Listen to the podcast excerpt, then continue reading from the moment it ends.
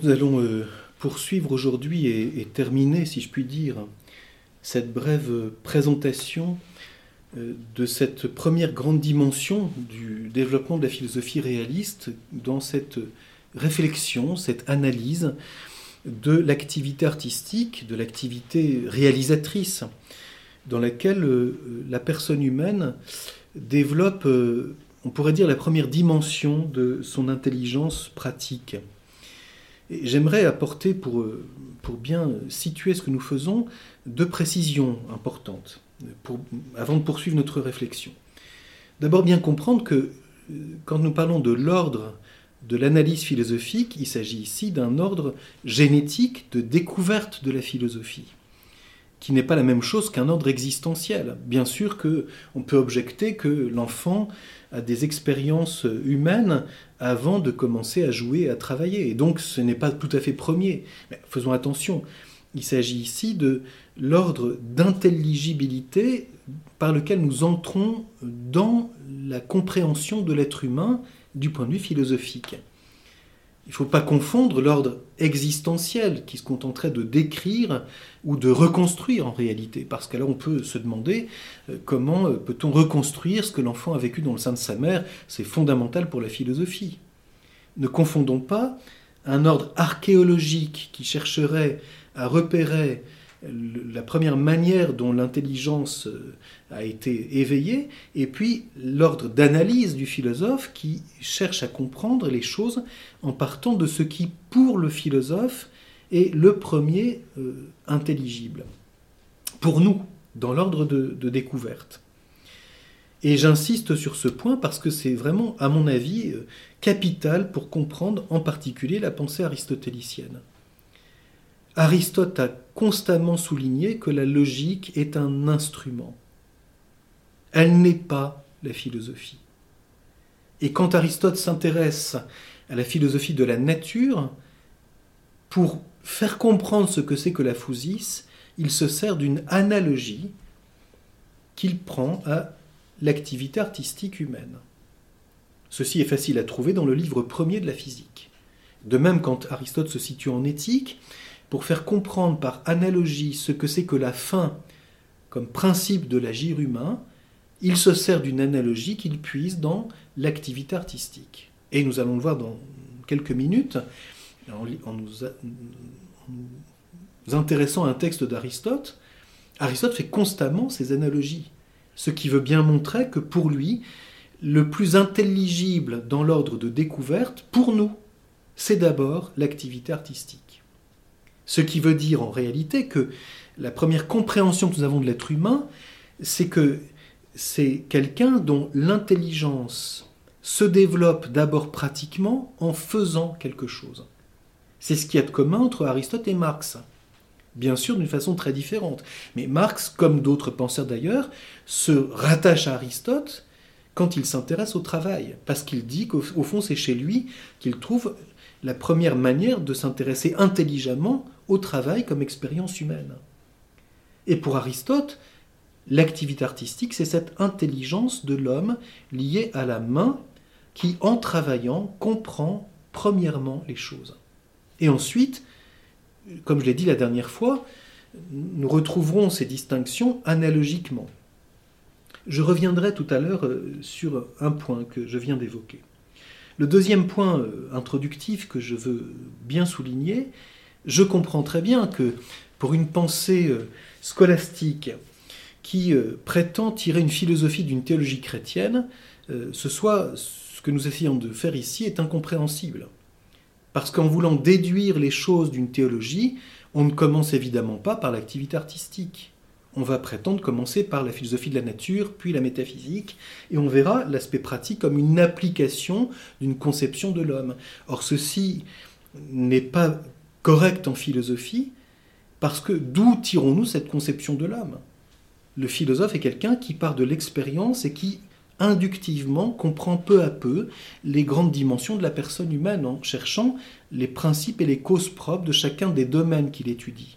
Alors que la théologie part de Dieu et regarde l'homme en fonction de ce que Dieu en révèle. Si on laïcise cette pensée théologique et qu'on en tire une philosophie, on aboutit à ce qu'on a appelé la scolastique décadente, c'est-à-dire qu'on déduit, qu'on fait descendre de la théologie, et on ne comprend absolument pas l'ordre de recherche d'une philosophie réaliste qui commence par une philosophie humaine ou pratique, pour reprendre des termes qui viennent de la pensée d'Aristote. Et j'insiste sur ce point parce que Saint Thomas lui-même a toujours affirmé Philosophus dicit, le philosophe, c'est Aristote. Saint Thomas se présente comme un théologien, comme un, homme de foi, qui veut mettre son intelligence formée par la philosophie au service de la parole de Dieu. Et saint Thomas, bien que formé en philosophie, n'a pas fait œuvre de philosophe. Son œuvre est proprement une doctrina sacra, c'est-à-dire une théologie à partir de la foi chrétienne. Et si on oublie cela, et qu'on veut déduire dans le thomisme philosophique un corps de doctrine, en fait on ne comprend plus l'ordre de découverte. Et voilà pourquoi j'insiste en disant, ce qui est premier dans l'ordre de découverte d'une pensée philosophique réaliste, c'est d'abord les activités pratiques de l'homme, faire, agir, coopérer. Faire une œuvre, travailler une matière, réaliser, faire la cuisine, Agir, c'est-à-dire être responsable moralement de ses actes. Et comment comprendre les relations avec autrui. Et coopérer parce que nous vivons avec d'autres, dans une communauté familiale, de travail, politique, que sais-je. Et coopérer, et non pas s'opposer par rivalité. Les gens qui veulent toujours se définir par opposition oublie l'importance de la coopération. Personne n'est parfait, mais la coopération permet de cheminer vers un bien commun que tous contribuent à réaliser et dont tous bénéficient. La dialectique qui veut opposer, selon les conditions euh, sociales, aujourd'hui sexuelles, n'est-ce pas, l'homme et la femme, alors ça s'oppose dialectiquement. Alors que pour Aristote, il y a une coopération fondamentale qui permet la famille. Bien. Donc je ne développe pas plus, mais revenons à l'expérience humaine. Le philosophe ne part pas de la foi ou d'une idée. Partir d'une idée, c'est une idéologie. Et vouloir appliquer une idée à une pratique, c'est une idéologie. Qu'elle soit athée ou catholique. Catho-catho. La philosophie part de l'activité humaine. Puis ensuite s'élèvera comme j'ai eu l'occasion de souligner dans ces leçons introductives, s'élèvera à partir du pratique à une connaissance théorétique, spéculative. Mais nous reviendrons sur cette distinction plus tard. Alors les dernières fois, nous avons vu donc dans, cette réflexion d'introduction à la philosophie, euh, nous avons d'abord essayé de comprendre comment s'ordonne l'activité artistique et c'est le propre du philosophe d'essayer d'analyser cette expérience pour en comprendre les principes. C'est-à-dire, qu'est-ce qui est premier? Qu'est-ce qui me donne l'intelligence spécifique de cette activité? Et j'ai souligné, la dernière fois, l'importance dans cette analyse de l'eidos, de l'idée de ce qui est à faire, donc de la cause exemplaire, fruit de cette connaissance que on appelle l'inspiration. Je ne reviens pas sur ce point parce qu'on pourrait longuement le développer, mais je ne fais pas ici un cours de philosophie de l'art. Nous sommes simplement dans cette vision introductive pour parcourir l'ensemble de la démarche philosophique. Mais j'insiste en soulignant, ceci signifie par conséquent que euh, pour le philosophe réaliste, l'homme en tant qu'il est un homme d'art, c'est-à-dire qu'il réalise une œuvre, qu'il s'agisse euh, de la poterie, de la médecine, de la reliure, de la, euh, cuisine, euh, de n'importe quel travail. En tant qu'il est un homme qui réalise une œuvre, il est au principe de ce qu'il réalise par son intelligence, quand il est inventif, et il exécute ce qu'il pense devoir réaliser. Il est donc un homme d'idéal, voilà ce que je cherche à réaliser. Voilà le projet qui est le mien. Et de réalisation efficace. Si l'efficacité absolue est contestable du point de vue éthique, parce qu'on ne peut pas ramener un être humain à son efficacité, Parce qu'alors un bébé ou un vieillard sont sans intérêt parce qu'ils ne sont pas efficaces. L'un parce qu'il n'a encore aucune capacité d'agir ou de, de travailler, l'autre parce qu'il n'en a plus la force. On sait combien notre monde est dur de ce point de vue-là. Quand on parle aujourd'hui de la réforme des retraites, il faudrait approfondir un peu les questions et se demander qu'est-ce que c'est que le rapport de l'être humain et de son travail quant à sa capacité d'efficience et notamment euh, l'importance de, la manière dont le travail peut user un être humain. Bien sûr, cette question est typique de la philosophie de l'art. Donc, bien comprendre qu'il y a une première approche de l'être humain intelligent dans ce qu'il fait, c'est-à-dire qui a une idée originale de ce qui est à faire, qui travaille une matière, assume une compétence et des techniques et des outils, et réalise une œuvre dont il peut être fier comme en en étant la source, ou au contraire qu'il peut critiquer parce qu'elle est imparfaite. Et tout ceci est commandé par l'idée de ce qu'il veut faire, et qu'il réalise efficacement cette alliance entre l'idéal et la réalisation. Et ceci, il faut bien le reconnaître, dans la pensée, euh, notamment en raison d'un moralisme, d'une moralisation, a été très souvent euh, peu étudié. Dans le cours d'histoire de la philosophie, j'ai souligné combien Hésiode est quelqu'un qui s'est intéressé à ça de façon bien sûr très embryonnaire, mais ensuite, après, à part Aristote, il y a eu très peu de réflexion dans ce domaine. Or, ceci est fondamental. En théologie, ceci a été assumé notamment dans la théologie des sacrements, que saint Thomas d'Aquin, par exemple, considère comme des œuvres d'art divines. Mais je ne rentre pas dans cette question qui n'est pas comme telle théologique, philosophique. Mais on voit bien que saint Thomas utilise ces distinctions qui viennent de la philosophie de l'art, matière et forme. Ce qui est important, c'est de comprendre combien il est nécessaire de comprendre pour mieux saisir ce que c'est que l'être humain, l'importance de cette expérience qui nous prend tellement de temps. Et ceci, quand je dis ça, n'est pas péjoratif. Si nous regardons euh, euh, le temps, comment il est organisé dans nos vies, le temps de travail est considérable. Et d'ailleurs, je l'ai déjà dit, le temps est caractéristique de l'expérience du travail.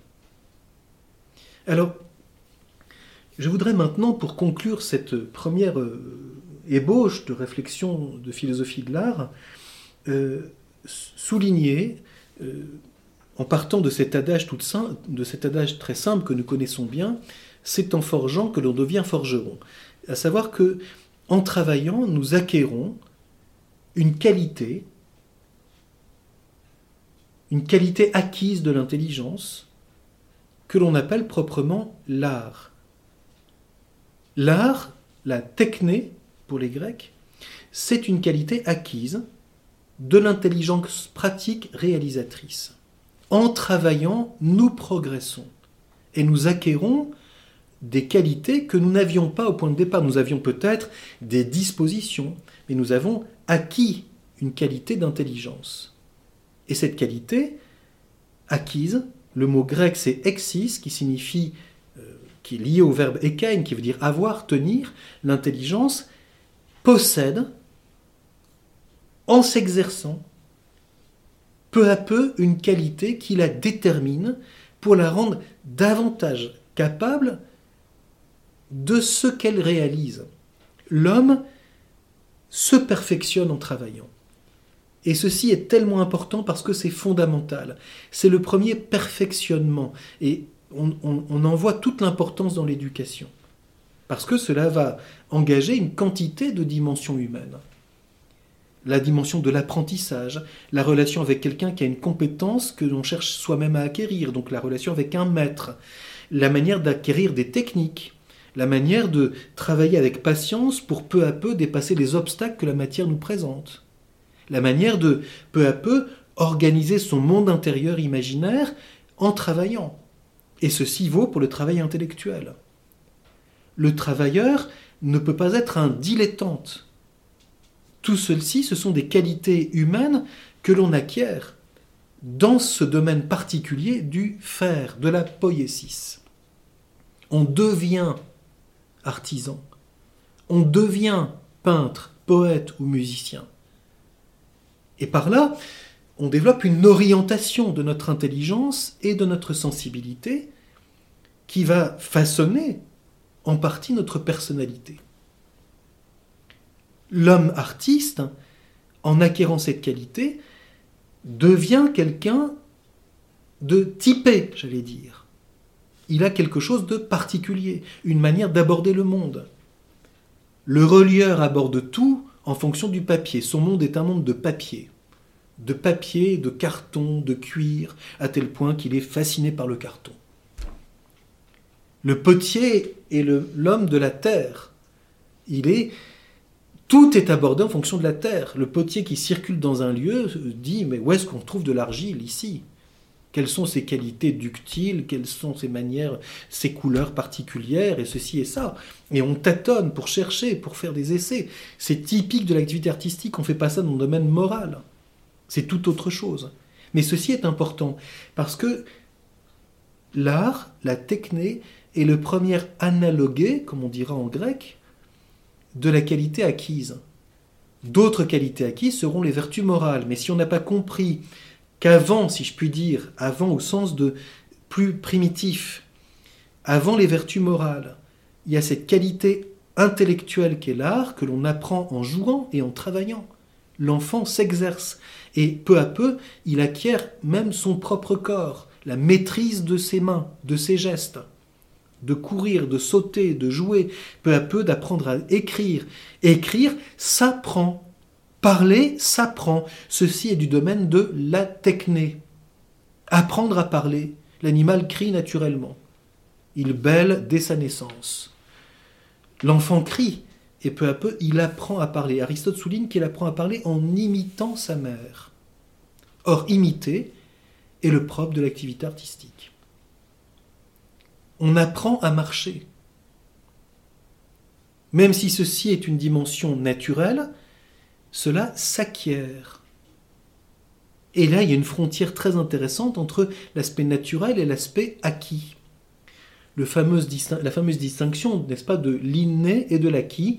Voilà une distinction qui est tout à fait intéressante et dont on comprend le premier lieu dans l'activité artistique. Alors, il faut d'abord souligner la nécessité de l'acquisition de l'art c'est que l'activité artistique, le travail, la réalisation, comme toute activité humaine, est sujette à des luttes, à des difficultés. On rencontre dans le travail des choses que l'on doit apprendre à maîtriser. Et donc, comme les vertus morales et comme la science, on acquiert, on a besoin, j'ai envie de dire cela, on a, il est nécessaire d'acquérir une qualité qui vient corriger les failles possibles de notre activité de réalisation, qui viennent ou de notre manque de maîtrise de la matière, ou de la matière elle-même qui nous réserve des surprises. Ce papier ne réagit pas comme je pense, parce que il a tout d'un coup des qualités que je n'avais pas vues. Et c'est en le travaillant que je le comprends. Et donc, il va falloir que j'apprenne, y compris en demandant à un maître qui me forme, comment faire devant cette difficulté. Et à force de faire, peu à peu, j'acquiers et tout d'un coup, j'ai l'impression que je fais ça facilement. Rodin a une phrase magnifique, le sculpteur Auguste Rodin a une phrase magnifique, il dit Quand on est devant un chef-d'œuvre de la sculpture, on a l'impression que cela a été fait comme en se jouant. Autrement dit, ça paraît facile. Je vais en faire autant. Ah bah, essayons. Et on se rend compte que pas du tout.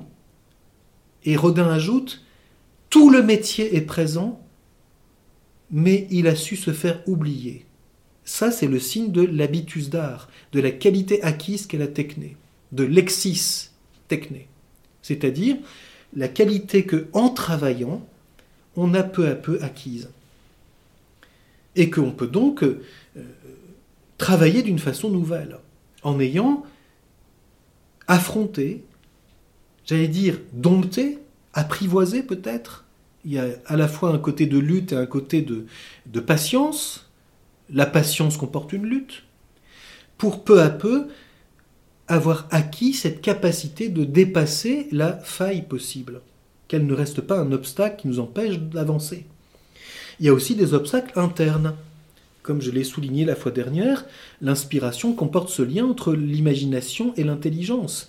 Et quand l'imagination prend le dessus d'une façon telle que l'intelligence n'arrive plus à ordonner ce qui est à faire, eh bien on cale. C'est en ce sens que la pure imagination, le philosophe Bergson parle de l'imagination créatrice. Je corrigerai en disant que l'imagination par elle-même n'est pas créatrice. Elle est source d'une efflorescence, d'une quantité de relations nouvelles.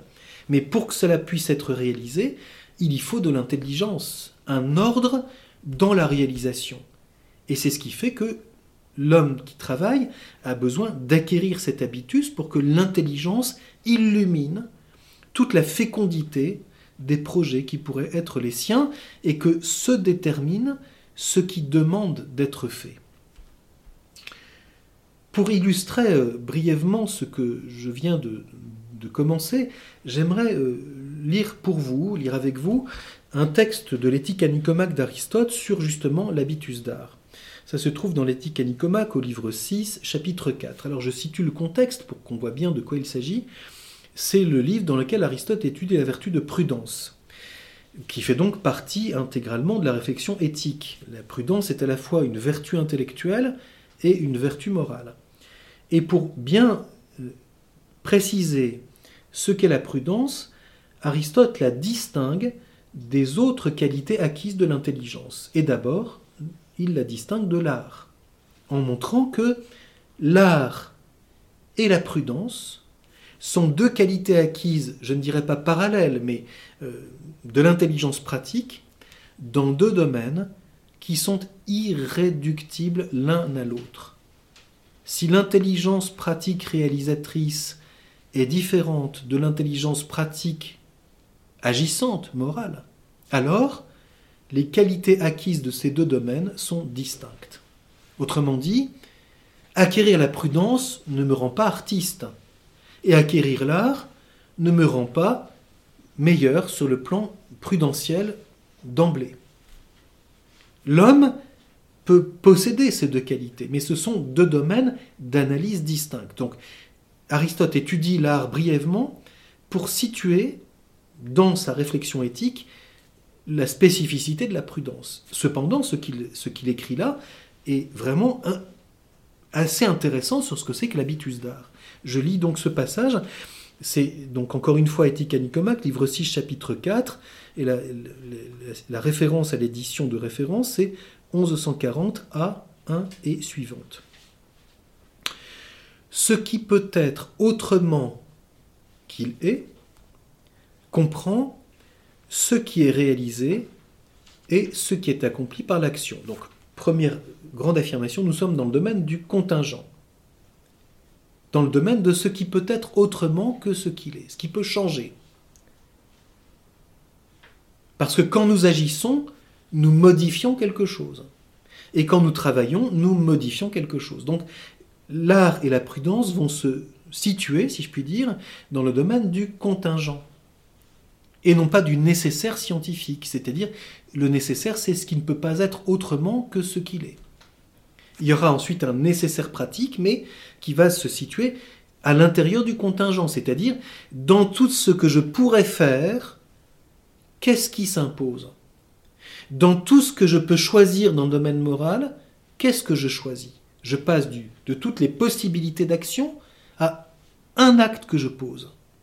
Je passe de toutes les possibilités de la matière à une réalisation. De cette terre, je pourrais faire Perrette et le potolet, n'est-ce pas? Des pots et des pots et des bols et des tasses et des soucoupes et des coquetiers et ainsi de suite. Mais à un moment, j'ai ça comme terre. Et voilà ce que je fais maintenant. Donc je passe du possible, de tout ce qui pourrait être fait, c'est du contingent.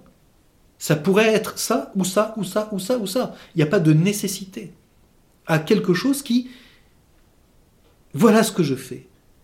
Je passe du possible à un nécessaire dans l'ordre de la réalisation. Ce n'est pas un nécessaire scientifique, c'est un nécessaire dans mon travail maintenant. De même dans le domaine éthique. Dans tous les actes que je peux poser, Voilà le choix que je fais. Et ce choix, je le fais en fonction de ça, de ça et de ça. Je passe donc du contingent, de toutes les possibilités. Il y a des gens qui ne, dépassent jamais tout ce qu'ils pourraient faire. Ils passent toute la journée à, envisager toutes les possibilités. Ah, maintenant il faut agir. Évidemment, agir, c'est faire ça et non pas autre chose. Donc du coup, je me limite sur certaines possibilités, mais parce que c'est ça qui me semble important. Donc nous voyons bien. Donc ce qui peut être autrement comprend ce qui est réalisé et ce qui est accompli par l'action. Donc le poieton en grec et le practon. Réalisation et action sont autres. Fions-nous à ce sujet aussi au discours exotérique. Et pour cette raison, la qualité acquise capable d'action avec intelligence, ça ce sera la prudence, est autre que la qualité acquise capable de réalisation avec intelligence. Ça c'est l'art. Autre, autre. Qu'est-ce que la prudence? La phronésis C'est une qualité acquise qui nous rend capable d'agir avec intelligence. Parce que l'intelligence, possédant cette prudence, devient principe de l'action. La prudence modifie mon agir, en modifiant mon intelligence, en la perfectionnant.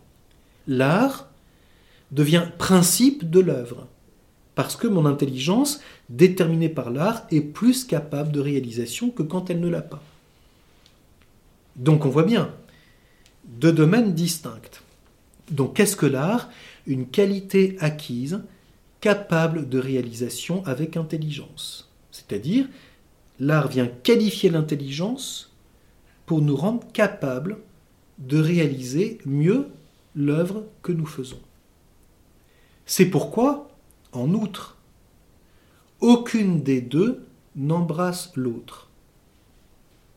Donc la prudence ne comprend pas l'art, l'art n'est pas une partie de la prudence, et la prudence n'est pas une partie de l'art. Donc aucune des deux n'embrasse l'autre. En effet, ni l'action n'est une réalisation, ni la réalisation une action. Comme c'est fort. On voit bien ici la distinction de l'agir et du faire que j'ai eu l'occasion de distinguer avec vous déjà à plusieurs reprises. Et puisque l'architecture est un art, et est essentiellement une qualité acquise capable de réalisation avec intelligence, et qu'aucun art n'existe qui ne soit une qualité acquise capable de réalisation avec intelligence, ni aucune qui ne soit un art, l'art serait la même chose qu'une qualité acquise capable de réalisation avec une intelligence vraie. Ah, c'est magnifique. Il y a donc une vérité artistique. Et qu'est-ce que l'art, la techné? C'est une qualité acquise. Donc, en forgeant, je deviens forgeron. En apprenant l'architecture, je deviens architecte. En travaillant mon art d'architecte, je deviens toujours plus architecte, c'est-à-dire je deviens toujours plus vrai dans mon intelligence réalisatrice quand je construis, quand je bâtis un projet qui va modifier le milieu dans lequel l'homme vit. Alors, toute une question passionnante, c'est quelle est la vérité dans le domaine de l'architecture, de la poterie, de la peinture, de l'art artisanal et ainsi de suite. Alors, je poursuis, parce que la suite est tout aussi importante. Donc, après avoir bien distingué, et on pourrait dire euh, situé l'art qualité acquise, voici ce qu'Aristote ajoute. L'art tout entier concerne un devenir. Donc, l'homme artiste, y compris dans la qualité qui vient déterminer son intelligence, c'est un homme qui s'intéresse au devenir. Nous l'avons situé déjà à plusieurs reprises.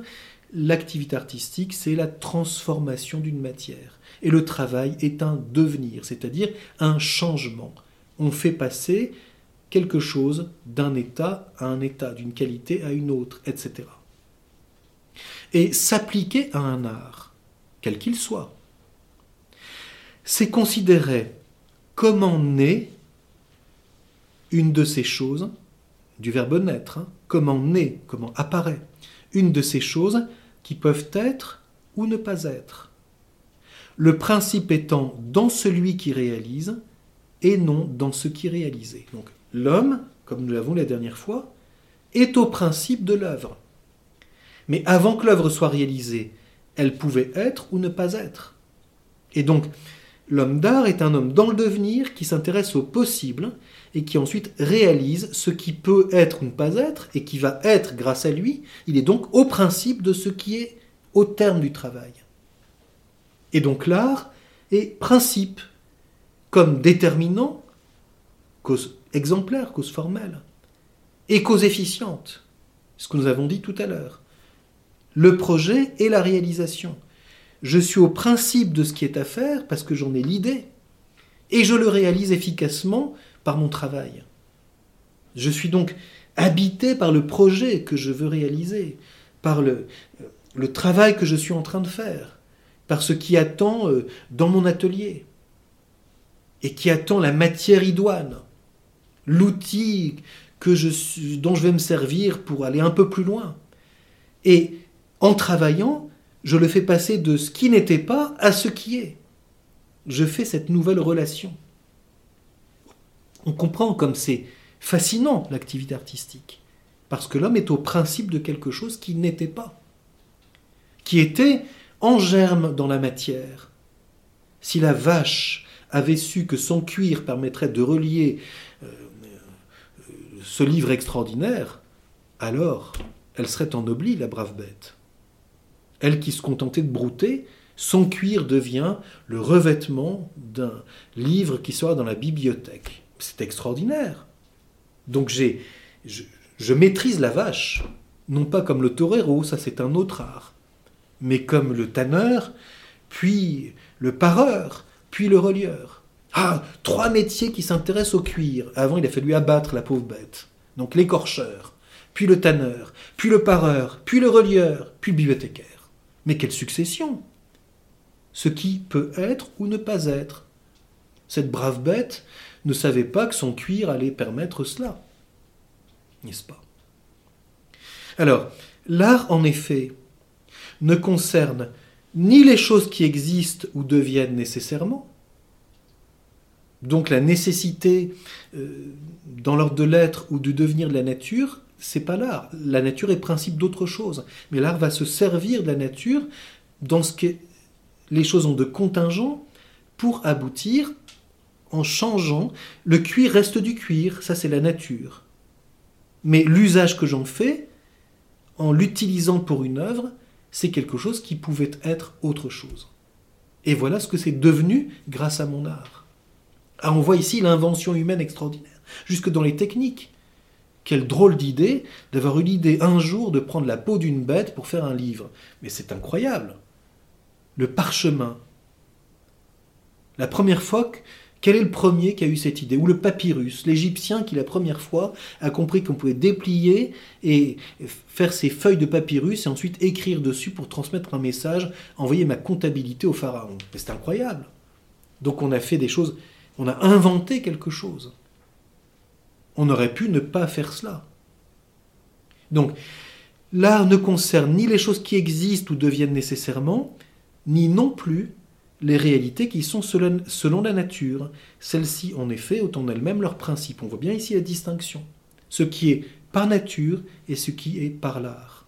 Une distinction qu'Aristote reprendra au début de la physique en montrant comment ce qui est par nature, nous en avons l'intelligibilité par analogie avec ce qui relève de l'art. Puisque réalisation et action sont autres, il est nécessaire que l'art relève de la réalisation, mais pas de l'action. Et en un sens, l'art et la fortune ont rapport aux mêmes choses, ainsi qu'Agathon le dit, l'art affectionne la fortune et la fortune l'art. Pourquoi? Parce que en travaillant, certaines choses se produisent que je ne connaissais pas, que je n'avais pas euh, vues. La matière me réserve des surprises. C'est cela la fortune. Donc en travaillant, je mets au jour des possibilités qui n'avaient pas surgi auparavant. On sait combien dans l'histoire euh, de l'art et des inventions humaines, beaucoup de choses se sont produites non pas par hasard, mais par fortune. Le hasard, c'est la matière en elle-même. La fortune, c'est sous l'action de l'artiste, des choses apparaissent comme virtualité que l'on n'avait pas vues auparavant. Et d'ailleurs, le temps est important parce qu'on se dit, tiens, cette couleur, dans le temps, ne tient pas comme ci, comme ça. Elle change de cette manière, est-ce réversible ou pas, et ainsi de suite. Bon, donc c'est le rapport entre la fortune et l'art. Ainsi donc, conclusion d'Aristote. L'art, comme on l'a dit, est une qualité acquise, capable de réalisation avec une intelligence vraie. Le défaut d'art, au contraire, est une qualité acquise, capable de réalisation avec une intelligence fausse. Cela à propos de ce qui peut être autrement. Vous voyez cette conclusion magnifique qui pose une question sur laquelle je ne vais pas entrer maintenant. Ce serait un sujet à développer, mais qui, dépasse le cadre de cette euh, introduction. C'est qu'est-ce que c'est que la vérité dans le domaine du facere, de la poiesis, dans l'art? Qu'est-ce que c'est que la vérité dans le travail humain? Voilà une question philosophique. Qu'est-ce qu'être vrai La vérité qualifie l'intelligence dans le domaine de la réalisation efficace du travail? Qu'est-ce qu'être vrai en faisant la cuisine? Qu'est-ce qu'être vrai en euh, arrangeant ma maison? Ça va comporter une vérité de la matière, une vérité du projet, une vérité du rapport entre le projet et la réalisation, une vérité du travail, une vérité de l'usage des instruments, etc. Alors, ceci est important à bien comprendre. deuxième grand champ de développement, si l'art vient qualifier l'intelligence pratique réalisatrice, toutes les dimensions de l'activité artistique que nous avons évoquées vont être concernées par cela. C'est-à-dire toutes les, on pourrait dire les facettes de, de la richesse de l'expérience du faire, de, la poiesis, vont être perfectionnées par, l'habitus d'art. Alors je le dis brièvement, je n'ai pas le temps de développer ça ici, mais c'est important à bien voir pour, pour saisir peu à peu, on pourrait dire, la, la, richesse de la personnalité de l'homme euh, quand elle se développe sous le point de vue du faire, de l'activité artistique. Première caractéristique qui est importante, et c'est une remarque que je tire d'un très grand artiste, l'homme d'art est d'abord quelqu'un dont l'œil est greffé sur son âme et sur son intelligence. Il est un homme d'une expérience qualitative particulièrement euh, aiguisée. L'homme artiste sait voir, sait entendre, sait toucher les choses, selon l'art qu'il développe. Un peintre est intelligent dans sa vision. Il peint pour voir et il voit pour peindre. Cette espèce d'interaction qui se réalise, qui peu à peu caractérise sa personnalité. J'allais dire, il est tout entier intelligent dans ce monde visuel. Ou le cinéaste quand Robert Bresson dit qu'il écrit comme s'il était un homme de littérature, il écrit avec des images en filmant, et il parle du cinématographe, c'est-à-dire de l'écriture par l'image en mouvement. C'est un art où les choses vont être vues dans cette construction d'images successives et qui vont nous faire entrer dans un récit. Donc pour lui, c'est une œuvre littéraire en images. Le musicien sait entendre. Il est tout entier intelligent dans son ouïe. Beethoven, qui dans son testament dit que la symphonie pastorale lui est venue en écoutant le chant d'un ruisseau. Et ajoute-t-il, si un homme a un jour compris la poésie du murmure d'un ruisseau dans un champ, alors il comprendra la nécessité de ma musique. C'est magnifique, c'est-à-dire le rapport entre l'art et la qualité d'expérience, ne pas avoir des pneus usés, être en contact intelligent avec ce monde qualitatif, visuel, auditif, tactile, etc. Un homme, je connais comme ça quelqu'un qui étudie la haute couture, et, le toucher de quelqu'un qui s'intéresse au tissu, c'est passionnant. Un marchand de tissu, n'est-ce pas? Saint François d'Assise était fils d'un marchand de tissu. L'homme qui vend des tissus, c'est exactement la qualité, et le poids, la texture, etc. Il est intelligent et il teste, il vérifie être intelligent dans son expérience. Deuxièmement, euh, l'art qualifie la qualité de l'inspiration, c'est-à-dire cette présence de l'intelligence qui, dans l'imagination, nous fait passer du rêve à la nécessité de ce qui est à réaliser. Le rêve conduit au néant, n'est-ce pas? C'est une bulle de savon, ça peut être un rêve euh, tout à fait charmant ou un rêve cauchemardesque, hein, n'est-ce pas? Un cauchemar n'est pas très sympathique, ça se termine comme une bulle de savon, ça éclate. L'imaginaire ne mène à rien par lui-même. Mais l'imaginaire, non pas canalisé, mais rendu intelligent par l'art, devient capable d'une détermination dans ce qui est à faire. Le projet qui naît de l'inspiration. Troisième aspect, l'homme d'art est un homme déterminé dans ce qu'il fait. L'artiste est tout sauf dilettante. Il peut paraître de l'extérieur parfois dilettante parce que il traîne, il regarde, il écoute, il attend. Non, non, il est tout entier mobilisé dans l'attente du moment opportun pour ce qui demande d'être fait et qu'il porte en lui. Il dira ce n'est pas mûr. Ou alors, je me souviens d'avoir lu comme ça un, livre il n'y a pas très longtemps, où celui qui l'écrit dit J'ai porté ce livre pendant plus de 25 ans avant de pouvoir l'écrire. Ou bien quelqu'un que je voyais l'autre jour qui, euh, cherche, qui, était tombé fasciné d'un tableau d'un peintre qu'il apprécie et qui dit ça fait 25 ans que j'attends que ce tableau soit, soit disponible. J'ai enfin pu l'acquérir. Bon. Eh bien ça, c'est la détermination dans le regard sur pourquoi cette œuvre me parle ou pourquoi c'est cette œuvre que je réalise. Il y a une détermination dans tous les possibles, alors que le dilettante traînasse dans des choses sans intérêt. Troisièmement, mais quatrièmement, mais ça ce serait très vaste à développer, c'est la qualité du travail. L'homme d'art n'a pas besoin de se forcer au travail, et le travail fait partie de sa noblesse. Quelqu'un qui méprise le travail a confondu la morale et l'art. Ah, je passe trop de temps à travailler. Le dimanche n'est pas fait pour travailler. Oui, ça dépend pourquoi. Mais comprenons bien, c'est un changement dans le faire. La qualité du travail comporte une détermination d'assumer un métier, des techniques, des outils. Et donc, c'est quelque chose d'extrêmement vaste. Et je dirais l'application au travail. L'application au travail n'est pas une question morale. C'est pas il faut travailler. C'est que quand le projet qui m'habite s'impose, je ne peux pas faire autrement que d'y être. Et c'est le moment où je ne compte pas mes heures. Tiens, ça fait déjà 8 heures que je suis dans mon atelier, je m'en suis pas rendu compte, parce que ce que je fais m'intéresse. Oui, c'est la qualité du travail. Ceci n'est pas un défaut, c'est une qualité. C'est-à-dire, nous sommes mobilisés dans ce que nous faisons. Et même chose pour le travail intellectuel. Le travail intellectuel est quelque chose qui est déterminé, qui s'acquiert, qui s'apprend. Ce n'est pas le fonctionnaire qui commence, si possible, une demi-heure en retard en, prenant 50 cafés, en arrêtant une demi-heure plus tôt pour aller fumer une cigarette, et ainsi de suite, en essayant de carotter le temps du travail, parce que c'est un travail imposé. Le travail ne se compte pas, puisqu'il s'impose pour réaliser ce que je porte comme euh, devant être réalisé. C'est en ce sens qu'on dira qu'il n'y a pas d'imperium dans le travail. Ce n'est pas allez, mets-toi au travail, ça c'est l'aspect moral celui qui est pris par un projet, ce qui se présente comme devant être fait s'impose comme devant être fait. Et donc le travail est dans la continuité du projet que j'ai. Il demande d'être réalisé. Et ce n'est pas un acte extérieur qui s'ajoute. Et enfin, on sait juger de la qualité d'une œuvre, soit la sienne, soit celle d'un autre.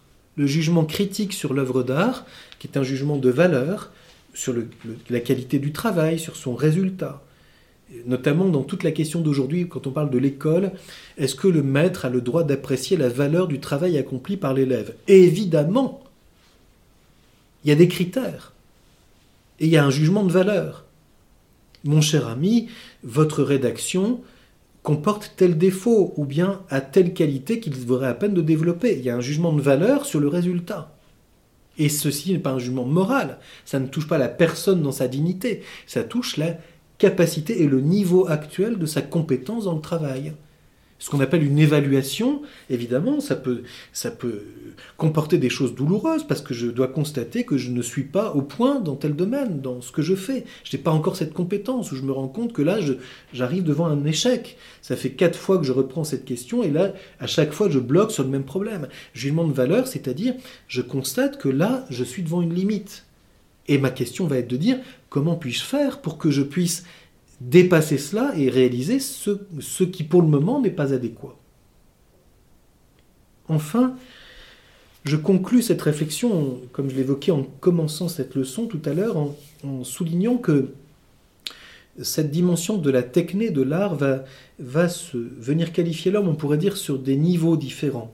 Non seulement dans les, dimensions différentes de l'activité artistique que je viens d'évoquer, hein, l'expérience, l'inspiration, le choix, le travail, le jugement sur l'œuvre, mais aussi l'art peut venir qualifier l'homme, on pourrait dire, à des niveaux de profondeur plus ou moins différents. Le premier lieu, et je l'évoquais brièvement à propos de l'enfant tout à l'heure, c'est dans l'exercice de la poésie, du faire, l'acquisition de soi-même, de son propre corps comme instrument, et ici je pense en particulier à des développements de la philosophie de Platon, qui souligne que le corps est instrument de l'âme, ce que reprendra Aristote, mais quand on lit Platon, on voit bien qu'il prend ça sous l'angle de l'art. Il a, cet exemple célèbre en disant que de même que le cordonnier a un instrument pour coudre le cuir, de même l'âme a un instrument qui s'appelle le corps.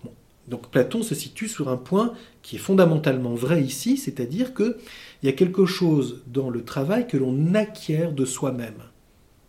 La maîtrise de son corps, de ses gestes, de la parole, de sa langue, de l'orthographe, etc. Tout ceci est quelque chose qui s'acquiert et qui renforce la dignité qui est la mienne. Autrement dit, je, vois en faisant quelque chose, j'allais dire par répercussion, cette capacité que j'ai d'être modifié, qui peut-être existentiellement est quelque chose qui est avant, bien sûr. Je suis né, j'ai reçu telle et telle chose dans mon éducation, bon, puis à un moment, j'acquiers par l'exercice, regardons comment l'enfant, déjà dans l'école enfantine, par le jeu, par des petits exercices, apprend à chanter, à jouer, à danser, à marcher, à garder son équilibre, à passer sous une table, etc. C'est de l'art. Et par là, il fait l'expérience qu'il peut conquérir cette capacité qu'il a d'être modifié, c'est-à-dire de pâtir. Ah, le rapport entre la puissance efficace et la capacité de pâtir est typiquement fondamental de l'acquisition de l'art. Je progresse moi-même. Et donc, j'intègre mon propre devenir, avec aussi les obstacles que je peux rencontrer, les difficultés dans la croissance, etc. Peut-être oublie-t-on la manière que, dont on peut conquérir les potentialités qui sont les nôtres, voire les limites qui sont les nôtres, par le facere, par le faire. On a trop psychologisé ou parfois moralisé le progrès, pas? Oui, il faut progresser, alors c'est un progrès moral. Mais non, il y a un progrès qui se fait par le faire, par le, la le poiein.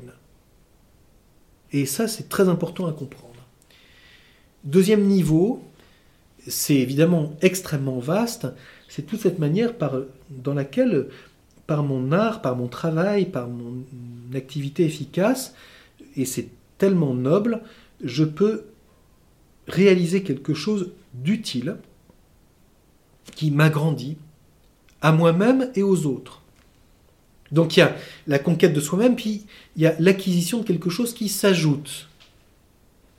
L'art du vêtement, l'art de la cuisine, ne pas se contenter du jambon sous plastique, ça c'est facile, mais on oublie qu'il y a une transformation qui a été faite et qui est puissante, à coup de malaxeurs et de conservateurs. Quelle vision de l'art Quel mépris pour l'homme Alors que prendre une chose et agrandir son avoir en faisant que ceci est mieux disposé, nourrissant, beau à voir et agréable à manger, c'est tout de même plus sympathique.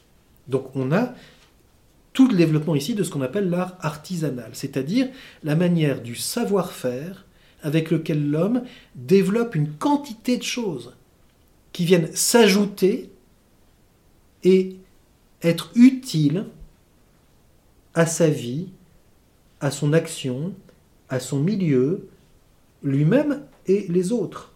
Le cordonnier est quand même très intéressant pour celui qui veut être chaussé. Le luthier est tout de même très important pour celui qui veut faire de la musique. C'est un art artisanal. Et ainsi de suite. Donc si nous regardons toute la manière extraordinaire dont l'homme dans tous les, besoins, les nécessités de sa vie, a inventé des quantités de choses et qu'il a réalisé pour faciliter sa vie, et c'est d'ailleurs très intéressant, y compris dans le rapport avec la transformation du monde physique et de la nature. Ce que l'homme a bâti, les canaux que l'homme a fait pour irriguer, la manière dont il a défriché les forêts pour cultiver, etc. Ceci est de l'ordre de l'artisanat, c'est-à-dire d'un art utile et qui, qui plus est, est lié à une matière. L'homme du bois, l'homme du fer, l'homme du marbre, l'homme de l'aliment, se donnent des types d'hommes. L'art artisanal. L'artisanat est un art, une technique. Et enfin, le troisième niveau, si je puis dire, que je caractériserai non pas par la beauté, parce qu'on a parlé des beaux-arts, mais ceci est très tardif, je préférais parler de l'art, tout simplement, qui est caractérisé par la gratuité. Où il y a une dimension ici qui ouvre à une intelligence déjà d'un autre ordre, pas seulement l'utile, ce dont j'ai besoin, mais la gratuité et une vérité qui demande d'être mise en lumière, c'est le cas de le dire. La vérité de la lumière, la vérité du son dans la musique, la vérité du verbe dans l'art poétique, etc.